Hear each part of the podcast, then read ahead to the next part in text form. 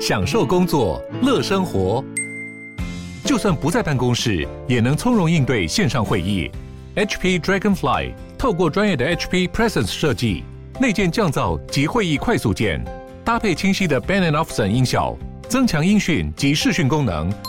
HP Dragonfly 顶级商务笔电，采用 Windows 11专业版，让您在会议中享有最佳的视觉和听觉品质。Hello，欢迎来到远见编辑选读，一起掌握前进的动力吧。各位听众朋友，大家好，欢迎收听编辑选读。十一月二十六号大选刚落幕嘛，那这一次的九合一选举非常的特别哦，不仅颠覆了蓝绿的版图，那大家也在检讨说，民进党是发生了什么问题？为什么这一次会大败？那未来这几年，甚至到二零二四年。民进党中会有谁能够镇得住这个绿营的风暴哦？所以今天要为大家选读的文章是《二零二二大选分析：三项惊奇颠覆蓝绿版图，只有他镇得住绿营风暴吗？》接下来就是今天的文章。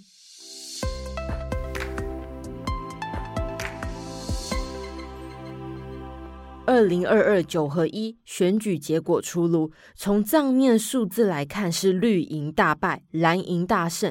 但是仔细推敲其中的数据，却藏着足以冲击二零二四大选的三大惊奇。那我们就来看懂这一次蓝绿版图的大洗牌。那观察二零二二年选后的全国政治版图。民进党原本执政的基隆市、桃园市、新竹市全部都丢失，全台仅剩嘉义县、台南市、高雄市、屏东县以及澎湖县，北台湾全部都丢掉。防线退守至云林县及嘉义县交界河的北港西防线。整体选举结果虽然没有令人太意外，但是拆开来看，仍然可以看到三大惊奇。第一个惊奇是。投票率低迷，不出门的多是绿营支持者。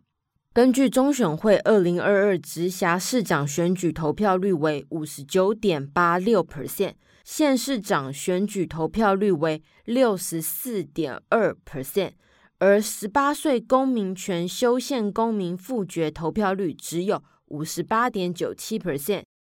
今年呢，选战被负面选举笼罩。争取连任的市长多，以及疫情等等因素，投票率相较于二零一八年更加的低迷。过去平均投票率呢，大概都会有六十五 percent，部分县市呢，甚至会出现七成以上的投票率。但是今年大多数的县市投票率都不如以往，甚至有些县市呢，连六成都不到。低投票率是今年选战的一大特点。也是影响多个县市胜败的关键因素。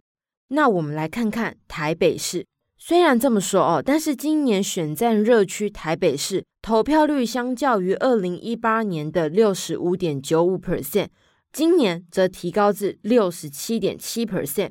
从蓝绿白三方的政治板块竞合，国民党蒋万安今年拿下五十七点五万张选票。和四年前差不多，甚至还更少，显示蓝营在北台湾的势力在这四年中并没有扩大。民进党二零一八年在台北市仅拿下二十四点四万张选票，今年票数大幅提升至四十三点四万张选票，而柯文哲二零一八年拿下五十八万张选票，到了二零二二年黄珊珊。票数滑落至三十四点二万张选票，若将绿白双方票数合计，二零一八年至二零二二年分别是六十七点八万以及七十七点六万张票。虽然目前外界多以“分手”一词来看待绿白之间的关系，但是从选票来看，双方似乎藕断丝连。支持者的票数仍然有一定的流通性。第二个惊奇是台南、屏东惨胜，民进党在南台湾不再躺着选。我们用高雄市来看，高雄市呢，在经过韩国瑜罢免案以及市长辅选等一系列的事件之后，蓝营在高雄仍然没有恢复元气。二零一八年，国民党在高雄破天荒的拿下八十九点二万张选票，到了今年只剩下五十二点九万张，这之间有三十六点三万张选票的差距。另一方面，绿营在高雄的选票数，从二零一八年到二零二二年的补选，再到二零二二年的选举，其实差距都没有非常的巨大。二零一八年总共获得七十四点二万张选票的支持，二零二零年六十七点一万张选票，二零二二年则是七十六点六万张选票。可以说是这七十万张选票，就是民进党在高雄的基本盘。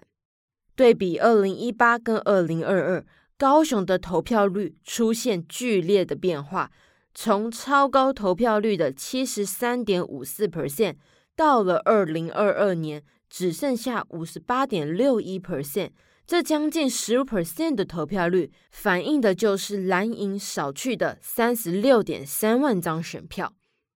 第三个惊奇，蓝营招牌在离岛不再是保证。我们从外离岛来看哦，外离岛的部分，连江县县长宝座由国民党的王忠明拿下。然而，民进党提名的陈光复在澎湖县复仇成功，在蓝营分裂的状况下。击败现任蓝营县长赖峰伟，那金门县部分代表国民党的杨正沪意外落马，前县长陈福海顺利卷土重来。这次呢，国民党拿下的票数比二零一八年少了四千票，而陈福海多争取了超过千张的选票支持，这也让全国投票率最低，仅三十九点三二 percent 的金门县再次变天。打着国民党招牌，在外离岛不再是当选保证，这也是选战中的第三个惊奇。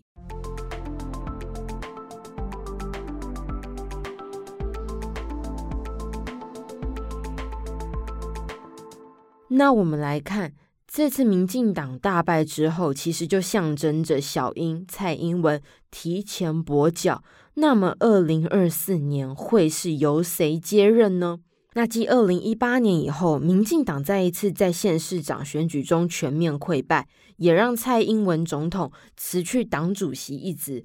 那由于小英总统任期还剩下两年，这样的结果也代表他提前跛脚，后小英时代提前到来。显然，民进党已经掀起一连串改革检讨的声浪，各派系权力平衡也将重新分配。从目前的情势来看，副总统赖清德。是最有望成为绿营新共主的人选。不过，他与蔡英文的矛盾一直都存在，不和的风声呢也时有所闻。是否能够顺利接班，仍有变数。那文化大学广告系主任兼教授钮泽勋他就观察了这次的选战呢，几位有意角逐总统大位的大头，基本上都已经出局。例如，桃园的大败让即将卸任的市长郑文灿丢了二零二四的入场券；新北市产出四十五万票的林佳龙也很难成气候。近期英系不断力推前副总统陈建仁，让他辅选最重要的台北市，但是呢，这次呢也让陈时中的选举失败收场。加上陈建仁呢没有首长的历练，更没有民意的基础。明显呢，只是小英的嫡系，未来的政治路难会有作为。那从当前的局势来看，那赖清德可以说是定于一尊，就算蔡英文千百个不愿意，也没有制衡他的牌可以打。那钮泽勋认为，民进党应该尽快启动接班，让中壮年的人上位。这次蔡英文把苏贞昌留下，他认为这个是错误的决定。应该撤换，才能给大家清新的感觉，才有办法重新站起来。党内人士坦言，这场选举从一开始就是蔡英文完全主导，仅有屏东县办理党内初选，其余全数都由选对会乔出来。党内不少人早对此心生不满，认为蔡英文完全打破民进党过去的基本价值，也难获得中间年轻选民的认同。如今选举结果凄惨无比，自然要负完全的责任。那么，如何找回支持者，成为另一个重要的课题。民进党中执委议员许淑华认为，这次选战明显就是蓝白合作围剿绿营，下次选战很可能出现一样的状况，党内势必要快点启动检讨机制。当然，民进党也受到大环境影响，如通货膨胀、战争等等，对全球执政党而言，现在都是很艰难的处境。此外，这次选战很多地方投票率都偏低，蓝营的票数没有改变，但是绿营票数下降，显然是有很多的支持者对这次的选战意兴阑珊。如何做好检讨，让党内有新气象，吸引这些人回流，也是重要的课题。以上就是今天的编辑选读。那我们在第一百五十二还有一百五十三集的时候，邀请到了远见总编辑李建兴以及远见资深撰述来跟我们聊一聊这次九合一大选，民进党究竟为什么会大败，以及二零二四年会因为这一次的选举而有什么样的改变吗？会不会影响？台海紧张的局势呢？那就请大家一定要收听这两集的节目哦。那如果你想了解更多细节，欢迎参考资讯栏的连接。也请大家每周锁定远见 On Air，帮我们刷五星评价，让更多人知道我们在这里陪你轻松聊财经、产业、国际大小事。下次再见，拜拜。